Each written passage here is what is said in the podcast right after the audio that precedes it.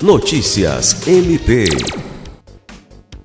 O Ministério Público do Estado do Acre, por meio do Centro de Apoio Operacional de Defesa dos Direitos Humanos e Cidadania e da Promotoria de Justiça de Defesa dos Direitos Humanos, realizou nesta terça-feira, 18 de maio, uma oficina técnica com a temática Fortalecendo a Proteção Social aos Migrantes, Refugiados e Apátridas municipalização do acolhimento institucional.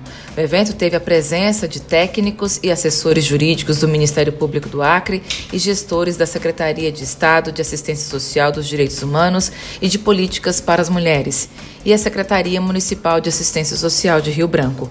A oficina teve o objetivo de compartilhar informações de cada órgão setorial de forma clara, com comunicação efetiva, responsável e com a participação ativa e consciente de todos os envolvidos. A agenda também tratou sobre a possibilidade de construção de acordos a partir de diálogos e sobre a realização de novas visitas aos abrigos situados nos bairros da Vila Acre e Bahia Nova. Dentre outros resultados da oficina, avançou-se na construção de um termo de acordo extrajudicial que visa a municipalização do acolhimento institucional de migrantes, refugiados e apátridas. Alice Regina, para a Agência de Notícias do Ministério Público do Estado do Acre.